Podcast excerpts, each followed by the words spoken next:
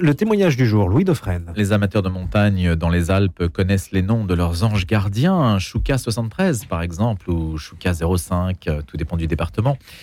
73 pour la Savoie, bien sûr. Hélicoptère de la gendarmerie qui vient vous chercher là-haut quand vous êtes en difficulté. Porter secours est au cœur de la mission des gendarmes qui se retrouvent souvent, très souvent, face à la mort et surtout qui ont besoin d'en parler. C'est ça qui est intéressant ce matin dans les témoignages que nous allons écouter qui est celui de Rémi Nollet. Il est polytechnicien, il aurait pu pantoufler dans la finance à Londres ou ailleurs.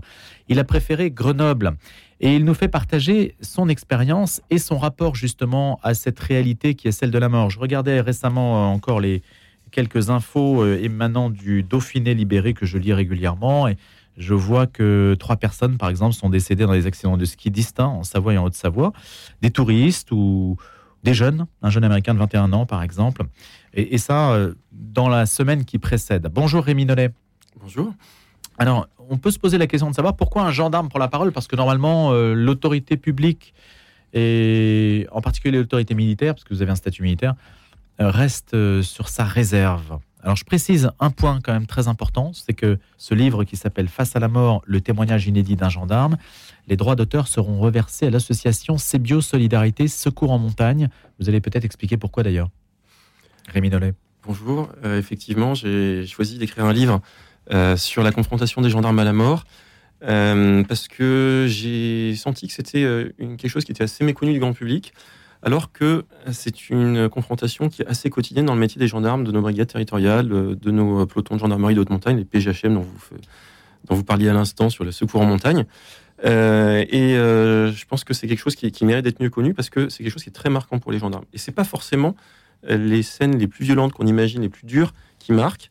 Euh, évidemment, on, nous, la confrontation à la mort, elle est multiforme. Des recherches de personnes disparues, des suicides, des accidents, et euh, aussi des annonces de décès. Et parfois, des annonces de décès et la souffrance des proches nous laissent des traces, euh, même 15 ans après. Le cas, par exemple, vous racontez hein, ce, jeune Raphaël qui s'est égaré. Il a fallu le retrouver, on l'a retrouvé. Bon, racontez l'histoire peut-être. Ça fait partie des histoires. Hein. Alors c'est une, recherche de personnes disparues que, je raconte dans, cet ouvrage. J'en ai, raconté plusieurs euh, qui se passent en montagne. Euh, euh, ce, qui est, important dans ces, dans ces recherches, c'est qu'on on met en place beaucoup de moyens. C'est vraiment la, tout ce qu'on peut faire pour, pour sauver une vie tant qu'on qu'on pense qu'on peut retrouver quelqu'un vivant.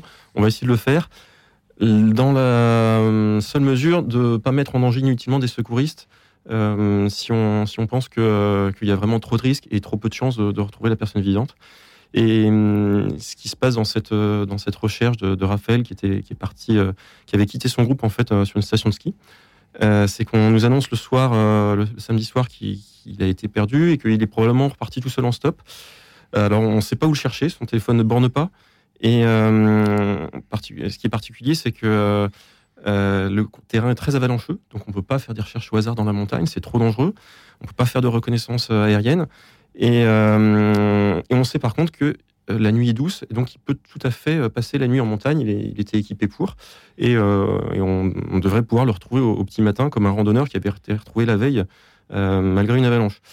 Et malheureusement, ça se termine pas comme ça. Malheureusement, on retrouve son corps le lendemain matin. Et ce qui est très dur pour nous, c'est que comme on n'a pas été mobilisé sur le terrain, qu'on n'a pas pris de risque, eh bien, euh, son décès est plus difficile à accepter parce que euh, on, est, on est confronté à, sa mort en étant passif.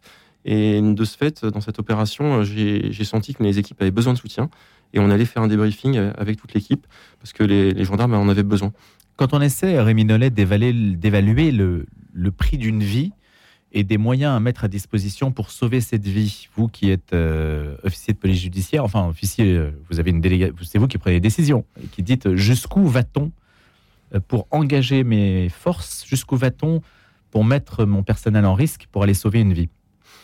Alors dans, dans la précédente recherche que je raconte, dans la première recherche de personnes disparues que je raconte dans ce livre, on a mis des moyens colossaux pour retrouver une personne qui était un jeune homme autiste, un, monsieur qui, euh, qui, euh, qui, était petit, qui répondait pas quand on l'appelait et euh, qui était perdu dans la montagne.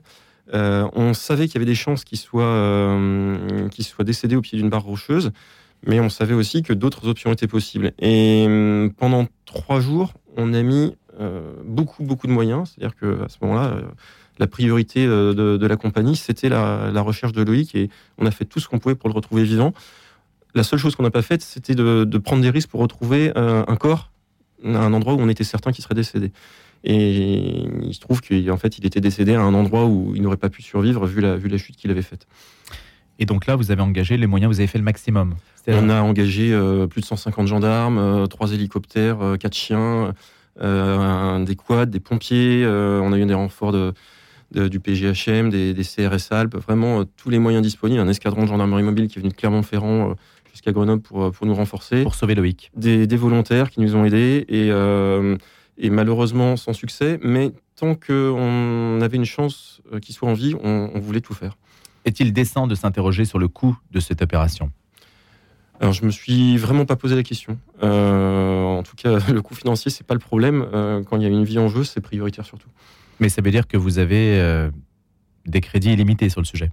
La question ne se pose pas C'est pas une question de crédit en fait, c'est une question de moyens disponibles. Et tant qu'on a des moyens et des, et des recherches à faire qui ont du sens, et là, euh, il y avait des recherches qui avaient du sens. Euh, ça a été très proportionné par rapport aux, besoins opérationnels et c'est le terrain qui commande. Et euh, si vous voulez, si on l'avait retrouvé à un endroit où il avait été vivant, mort, mort de faim et de soif une semaine après, là, ça aurait été inadmissible. Et donc, il, fallait à tout prix éviter ça. Et il fallait surtout tout faire pour le sauver si c'était possible. Et c'est ce qu'on a fait. Est-ce qu'il y a des arbitrages difficiles si, par exemple, il y a plusieurs personnes à sauver en même temps? Euh, la, situation la situation ne m'est pas arrivée. Euh, on, a quand même une capacité en gendarmerie à monter en puissance et, nos camarades des PGHM savent très bien faire. Euh, le, une, de gendarmerie de Haute-Montagne. Voilà, il y a une forte solidarité entre entre les unités. Quand, quand l'Isère est occupée par une grosse avalanche et qu'il y a un secours à prendre, ça peut être les Hautes-Alpes ou la Savoie qui intervient. Euh, là, je vous disais qu'il y avait des pompiers et des CRS qui étaient venus nous renforcer alors qu'ils étaient en repos. Il y a aussi des bénévoles qui sont venus nous aider.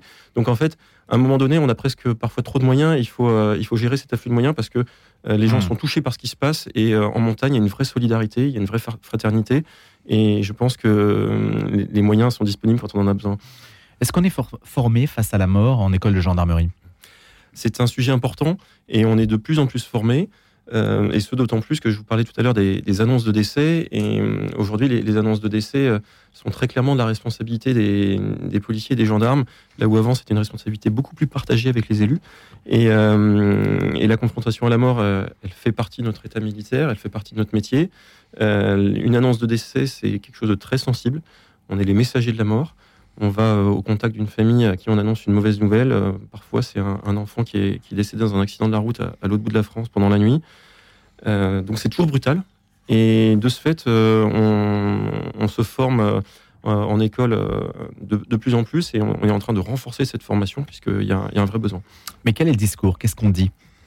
Alors, le discours sur une annonce de décès, c'est d'abord un discours qui est dans la compassion et l'empathie, qui est dans la progressivité. C'est-à-dire que quand on arrive chez des gens, euh, on commence évidemment par vérifier qu'on est chez les bonnes personnes, on prend des renseignements avant. Euh, on va annoncer les choses le moins brutalement possible, mais on va dire la vérité. Euh, je vais vous donner un exemple. J'ai été amené à annoncer un décès sur la voie publique d'un monsieur qui, était, qui avait fait un malaise, vraisemblablement un AVC sur la voie publique. Et j'étais arrivé pendant que les pompiers liaient un massage cardiaque. Et le médecin du SAMU a, dit aux pompiers d'arrêter. Ils ont mis le drap blanc. Et juste à ce moment-là, on entend euh, une jeune femme qui dit euh, Qu'est-ce qui se passe? Pourquoi papa est sous un drap blanc? Et c'était la fille de ce monsieur qui arrivait avec l'épouse de ce monsieur. Et hum, on s'est regardé avec les autres intervenants et c'est moi qui ai annoncé à, ces deux dames ce qui s'était passé. En réalité, la fille avait déjà compris intellectuellement. Elle n'avait pas prononcé le mot décès, mais pas l'épouse. Et donc j'ai été très progressif. J'ai dit euh, voilà, votre papa a, fait un AVC. Euh, un malaise. Je crois que c'est pas la première fois. Euh, les secours sont arrivés, ils ont essayé de le ranimer et malheureusement, il est décédé. Et à ce moment-là, l'épouse qui n'avait pas intellectuellement accepté la mort et pas compris a poussé un cri de douleur dont je me souviens encore 15 ans après. Et qu'est-ce que vous faites après? Eh bien, euh, on est obligé de s'adapter aux circonstances. en général, on essaie de s'asseoir avant, d'annoncer les décès. Là, on était sur la voie mmh. publique, évidemment. donc, on n'est pas dans les meilleures circonstances qui soient. Mais là, ce qui s'est passé juste après, c'est que le médecin a pris en charge l'épouse qui, euh, avait besoin de, d'un soutien médical en fait. Et la fille de ce monsieur qui avait à peu près mon âge, moi j'avais 25 ans, m'est tombée dans les bras, elle, m'a pleuré dans les bras. Alors évidemment, c'est pas confortable, mais je n'avais pas le choix. Je devais accueillir ses larmes, je devais accueillir sa souffrance. Et ce qu'il faut faire après, c'est que nous, euh, messagers de la mort, on accueille dans l'empathie euh, la souffrance de ses proches. Et on a besoin de, débriefer, de faire sortir ses émotions pour apprendre à vivre avec. Des pompiers racontent, hein, j'en ai entendu, euh, qui disent, ceux qui vont en particulier sur les accidents de la route, hein, disent en fait, leur esprit, je ne sais pas si on, emploie le terme schizophrène de manière un peu rapide, mais de dire que leur, euh, leur cerveau est un peu clivé quand ils sont dans l'action et quand ils retrouvent leur famille, on peut se dire comment passer de l'un à l'autre sans être marqué par ce qu'on a vu. Est-ce que ça vous arrive ça? Tout à fait. la première chose qu'on peut dire, c'est que l'action nous protège. Et pour un gendarme, la pire situation, c'est d'arriver sur un accident très grave et d'être seul, d'être le premier intervenant. arriver avant les pompiers, si on doit tout gérer à la fois, c'est très difficile. c'est la pire des choses, vous dites, d'arriver avant les pompiers. Euh, sur un accident grave, oui, parce que euh, on, est, on, est évidemment formé au secourisme, mais on n'a pas le même entraînement, les mêmes matériels que, que les pompiers. J'ai souvenir d'un camarade officier de gendarmerie qui, le jour de son départ à la retraite, nous a raconté comment une, jeune femme été morte en lui tenant la main sur un, accident de la route. Et je me souviens encore de ses larmes euh, alors qu'il partait à la retraite, vous voyez. Euh, donc c'est quelque chose de, très difficile, mais quand on est dans notre action, quand les pompiers sont dans le massage cardiaque, ils, sont dans la technique, dans leur, dans leur cœur de métier, et ils font tout ce qu'ils peuvent pour sauver la personne. Quand nous, on est dans l'enquête judiciaire, c'est souvent euh, le temps qui, suit l'intervention, on est aussi dans un combat a posteriori pour euh, protéger la victime, pour protéger la société, et cette action nous protège. ce qui est très important, c'est aussi prendre le temps dans certaines circonstances, surtout quand il y a des choses un peu plus dures, un jeune enfant, euh, des circonstances qui peuvent euh, nous rappeler euh, que ça aurait pu être nous, mm. de prendre le temps d'en parler avec son binôme en équipe. Et aussi, vous disiez comment on fait le pont avec les familles. En fait, nos familles sont des soutiens exceptionnels. Et, souvent, on a besoin d'en parler. Je, parle dans, mon récit d'un jeune officier stagiaire qui, après une intervention, un enfant était décédé, a besoin d'appeler sa mère et il pleure au téléphone avec sa mère. Quand je parlais de l'école de gendarmerie, est-ce que ces situations sont simulées en école? Où vous êtes obligé, par exemple, euh, de simuler l'annonce d'un décès, ou vous avez des, types de situations différentes qui se présentent pour vous apprendre à les encaisser quand j'étais en école de gendarmerie, euh, personnellement, je, n'ai pas eu l'occasion de, simuler ça, mais euh, c'est ce qu'on est en train de mettre en place justement. Je dis ça parce qu'on parlait tout à l'heure de l'enseignement, mais on a le sentiment qu'il y a des professions qui, qui se plaignent d'une certaine façon de ne pas être formés à l'exercice du terrain. Les professeurs, par exemple, vous disent, bah, moi, je n'ai jamais été euh, informé sur la manière d'enseigner, pratiquement parlant, de tenir une classe. J'ai le savoir académique, mais je ne sais pas enseigner en tant que tel, et on n'apprend pas à enseigner. On peut se poser la question pour d'autres professions comme la vôtre, justement, de se dire, bah, il y a le savoir du gendarme, euh, la manière de mener une enquête, mais le côté humain, est-ce qu'il est vraiment enseigné? Alors, ce que je dis dans le livre, c'est que c'est quand même euh, beaucoup plus facile de se former à des techniques, des techniques opérationnelles, des techniques de maintien de l'ordre. Par exemple, le maintien de l'ordre, on, prend des, gendarmes qui se déguisent en manifestants et qui nous, lancent des pavés en caoutchouc. c'est beaucoup plus difficile de demander à un gendarme de, simuler la maman à qui on, on annonce le décès. Et du coup, il y a beaucoup de choses qui passent par la pratique et il y a des guides qui, qui, donnent des, euh, des règles qui ne sont pas des, règles à suivre à la lettre, mais c'est surtout l'esprit qu'on essaie de suivre. Et la première des choses qu'on nous dit euh, pour euh, aller annoncer un décès, c'est de se questionner sur son propre état émotionnel. Et, ça m'est arrivé de me dire, là, moi, je suis pas au top pour si je dois annoncer un décès, parce que je venais de vivre quelque chose de dur dans, ma famille. et je, ne me sentais pas en état seul d'aller annoncer un, décès. En l'occurrence, c'était le décès d'un militaire. Euh, qui était mort en montagne. Rémi Nollet, je disais tout à l'heure de manière un petit peu amusante, vous auriez pu pantoufler dans une banque, dans la finance, etc. Après tout, oui, pourquoi? Pourquoi se mettre en confrontation face à la mort Vu votre cursus, vous pourriez faire autre chose euh, dans des salons capitonnés et des moquettes épaisses. Alors, euh, quand j'étais dans ma formation d'ingénieur à Polytechnique, qui mène quand même à beaucoup de métiers et pas que à la banque, hein, euh, non, mais il y a beaucoup de polytechniciens qui sont dévoyés dans la finance quand même. J'ai eu ce désir d'avoir un métier à la fois qui ait du sens d'un point de vue service public. Et euh, je crois que quand on, fait ce métier, ce choix de rentrer en gendarmerie, c'est vraiment euh, pour servir nos concitoyens, servir notre pays. Mais aussi d'avoir un, métier très opérationnel. J'ai même hésité à, rentrer dans, des services publics, des entreprises de services publics, comme les entreprises en charge des transports, où on a à la fois un service public et des métiers très opérationnels. Et j'ai fait ce choix de, rentrer en gendarmerie, où, j'ai rencontré vraiment un métier très humain et puis des euh, équipes, des militaires qui, sont vraiment convaincus par euh, leur métier et qui se sont engagés avec conviction. Et ça, c'est quelque chose vraiment d'inestimable et, c'est une grande chance et je l'ai trouvé en gendarmerie. Rémi la question de la mort pose la question inévitablement euh, de l'au-delà, surtout sur une antenne comme celle-ci. Est-ce que la question vous est parfois posée lorsque vous annoncez un décès Est-ce que les, gens qui viennent vous voir ou qui, discutent avec vous à ce moment-là vous disent mais où est-il maintenant? Que se passe-t-il pour lui? Est-ce qu'il vit toujours dans un autre monde? Est-ce que vous avez une réponse? Est-ce que la République, qui est neutre par rapport à ces questions-là, en tant que service public, est-ce qu'elle a une réponse? Alors, je n'ai jamais eu cette question. Euh, ce qui est important quand on annonce un décès, c'est de proposer un relais. Et on peut proposer un relais euh, vers euh, des associations d'aide aux victimes, évidemment. On peut aussi proposer un relais vers des équipes de, deuil d'une paroisse ou, selon la confession de la personne, hein, de, son culte. Et, ça, c'est finalement, c'est un travail en équipe, c'est un passage de relais. Nous, on, va plutôt être dans des choses très factuelles. Euh, on va nous demander où est la personne, s'il y a une autopsie, il faut qu'on mmh. explique. Il faut qu'on explique aussi tout le respect qui est dû au, corps. Et ça, c'est très important. Et c'est important de, que notre action ne fasse pas de suraccident et que nos mots et tout ce qui va se passer dans, quand il y a une enquête judiciaire n'empêche pas les proches de faire leur deuil, que la présentation du corps ne soit pas traumatisante. Voilà, on est très très vigilant. des morts violentes. Ça. Nous, toujours nous intervenons dans des morts violentes, évidemment.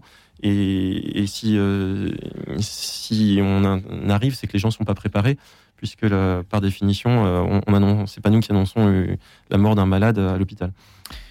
On se souvient peut-être des images de l'affaire Grégory. Je ne sais pas si ça vous dit quelque chose. La, photo du petit Grégory, enfin l'affaire, j'imagine évidemment, oui, mais la photo qui, qui a fait démarrer l'affaire on, s'aperçoit que lorsqu'il a été tiré de la Vologne, eh bien, les photographes de presse ont pu accéder à des images. Aujourd'hui, c'est beaucoup plus difficile d'accéder à des images violentes, euh, la presse, parce qu'il y a des cordons de sécurité qui sont établis. Vous avez des consignes très strictes pour que les scènes, les, scènes de crime ou les scènes, en règle générale, de mort violente ne soient pas accessibles aux médias alors, on, essaie, ça fait partie du, respect du haut corps, de faire en sorte que euh, il n'y a pas de photos euh, euh, qui, qui puissent être prises. Maintenant, c'est pas toujours possible. et je cite un exemple où il y avait une femme nue dans un champ. les journalistes sont arrivés quasiment en même temps que nous. Mais il y a aussi une responsabilité des journalistes. Et, souvent, ça se passe très bien avec les médias sur le terrain, qui, en l'occurrence, quand ils voient la famille, quand ils voient le corps, euh, baissent l'appareil photo, ou s'il y a une photo, ne, la publie pas. et, souvent, ça se passe très bien. Donc vous n'avez pas à agir sur ce terrain nécessairement de la déontologie euh, journalistique alors on, nous, on, fait tout ce qu'on peut pour, euh, pour préserver l'enquête et pour éviter euh, que, que, des photos puissent être prises, surtout par des tiers, parce qu'aujourd'hui, c'est pas que les journalistes, hein, c'est n'importe qui peut, qui peut prendre une photo. Donc, on, va, on va faire un gel des lieux, on va protéger la scène, évidemment, mais on ne peut pas tout maîtriser. Dites-nous justement, Rémi Nollet, juste avant de partir, l'association Cébio Solidarité, parce que les droits d'auteur de ce livre Face à la mort seront reversés à cette association. L'association est, née il y a maintenant une dizaine d'années, puisque CBio, c'était le surnom d'un instructeur de, montagne, euh, d'un gendarme euh, montagnard, hein, qui, euh, qui m'a formé à Chamonix avant que je, parte sur le terrain, et qui est mort en montagne en 2013. Et ses camarades, après sa mort, ont voulu créer la caisse de solidarité dont il rêvait. Et en faisant ça, ils ont donné du sens, ce qui est important quand on est face à, quelque chose de révoltant comme la mort d'un camarade. Et c'est une très belle association. effectivement, les droits d'auteur de ce livre lui sont reversés. Merci Rémi Nollet d'être venu ce matin. À bientôt.